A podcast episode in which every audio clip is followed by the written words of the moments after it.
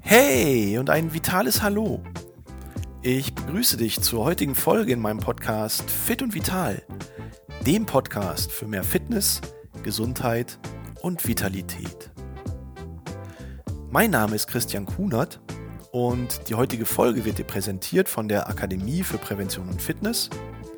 Professionelle Aus-, Fort- und Weiterbildungen im zweiten Gesundheitsmarkt für Trainerinnen und Trainer, Kursleiterinnen und Kursleiter.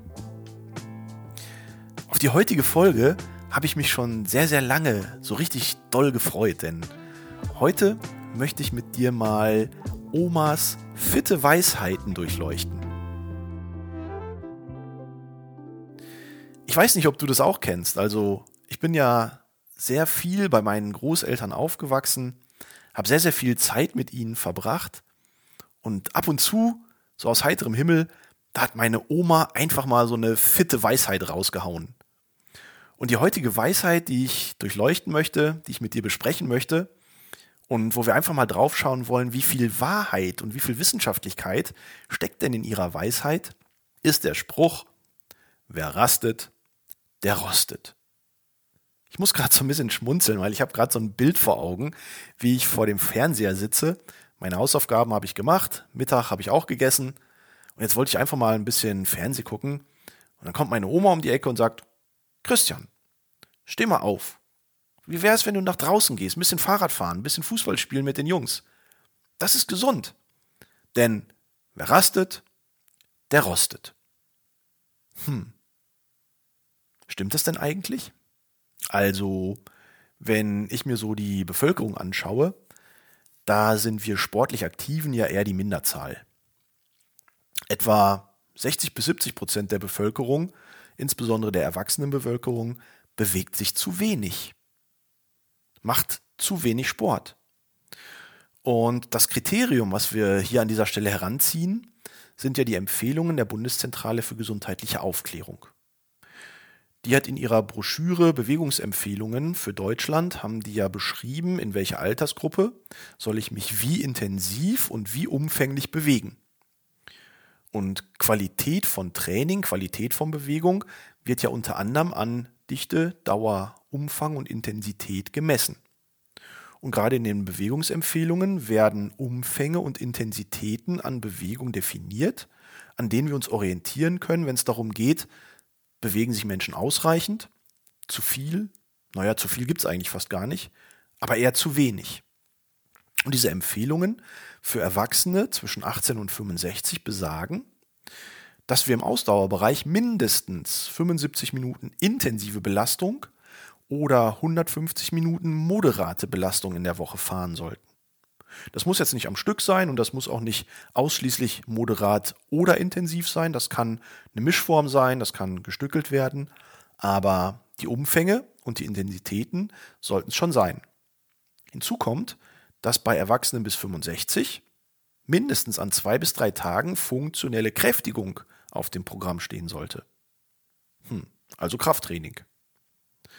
Wenn ich dann älter als 65 bin, kommt tatsächlich noch an mindestens zwei bis drei Tagen in der Woche das Balance- und Gleichgewichtstraining hinzu. Und so wird uns schon ein ganz schönes Pensum ins Gebetbuch geschrieben, damit wir nicht als Menschen gelten, die unter Bewegungsmangel leiden. Und wenn wir uns dazu mal eine schöne Studie anschauen, die nämlich Menschen, die aktiv sind und Menschen, die inaktiv sind, gegenüberstellen und in verschiedenen Altersdekaden draufschauen, wie gesund und wie fit sind denn diese Menschen, dann kommt da ein ziemlich interessantes Ergebnis bei raus. Das ist eine Studie aus Deutschland aus dem Jahr 2017, wo nämlich aktive Menschen und nicht aktive Menschen gegenübergestellt werden in ihrer Gesundheit. Und diese Altersdekaden, das sind ja immer so zehn Jahressprünge, ja, die werden zusammengefasst und dann wird geguckt, wie gesund und wie fit sind denn diese Menschen. Und gerade beim Thema Gesundheit wurden so die gängigen Volkskrankheiten genommen. Herz-Kreislauf-Erkrankungen, Muskel-Skeletterkrankungen und es wurden neurologische Erkrankungen mit hinzugenommen. Herz-Kreislauf-Erkrankungen, okay, Bluthochdruck, Herzinfarkt, Schlaganfall, Muskel-Skeletterkrankungen, okay, Arthrose im Knie, in der Hüfte, Wirbelsäulenerkrankungen, Aber neurologische Erkrankungen, das sind so Sachen wie Parkinson zum Beispiel oder Multiple Sklerose. Auf jeden Fall wurde geguckt, okay, aktive Menschen und nicht aktive Menschen, wie fit und gesund sind diese Menschen im Vergleich. Erste interessantes Ergebnis. 60-jährige sportlich Aktive sind genauso fit wie 40-jährige nicht sportlich Aktive. Das heißt, ich kann meine Fitness, mein Niveau an Leistungsfähigkeit um etwa 20 Jahre kompensieren, allein dadurch, dass ich sportlich aktiv bin. Und das mit zunehmendem Alter. Und das wird ja auch immer wichtiger, ne? Denn fit im Alter zu sein, mobil zu bleiben, gesund zu sein, ist ja ein sehr, sehr hohes Gut, was wir uns für die hohen Lebenstage auf die Fahne geschrieben haben. Noch interessanter fand ich aber den gesundheitlichen Vergleich. Da war nämlich der 70-jährige sportlich Aktive in den Bereichen Herz-Kreislauf und Muskel-Skeletterkrankungen gesünder als der 40-jährige Nichtsportler. Das heißt, ich kann nicht nur 20 Jahre meine Leistungsfähigkeit kompensieren, sondern fast 30 Jahre lang sogar meine Gesundheit. Und wenn ich weiß, dass gerade so die schlimmen Erkrankungen, die Erkrankungen, die massiv meine Lebensqualität, meine Alltagskompetenz einschränken, dass diese Erkrankungen in den letzten 10 bis 15 Lebensjahren kommen. Und wenn ich dann das mittlere Lebenserwartungs ähm, oder die mittlere Lebenserwartung von etwa 80 Jahren mit in die Waagschale schmeiße, dann ist das natürlich eine ganz, ganz wichtige Aussage zu sagen, durch Sport bleibst du gesund. Und das ist ja auch so ein Spruch, den wir jetzt auch im Marketing immer wieder finden, wo aus Bewegung Gesundheit wird. Und das können wir in dieser Studie relativ klar und deutlich ablesen.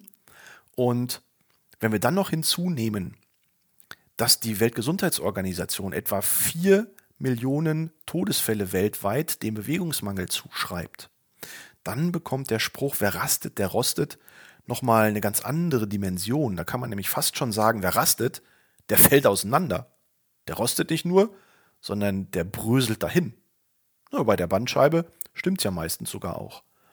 Also wenn ich jetzt auf diesen Spruch von meiner Oma schaue, wer rastet, der rostet, und ich sehe, dass wir in Deutschland etwa ja, 800 bis 1500 Schritte durchschnittlich am Tag machen, dass wir so mindestens durchschnittlich achteinhalb Stunden am Tag sitzen, dann ist das schon eine ganze Menge an Rasten, was da so auf dem Tag oder über den Tag auf uns zukommt.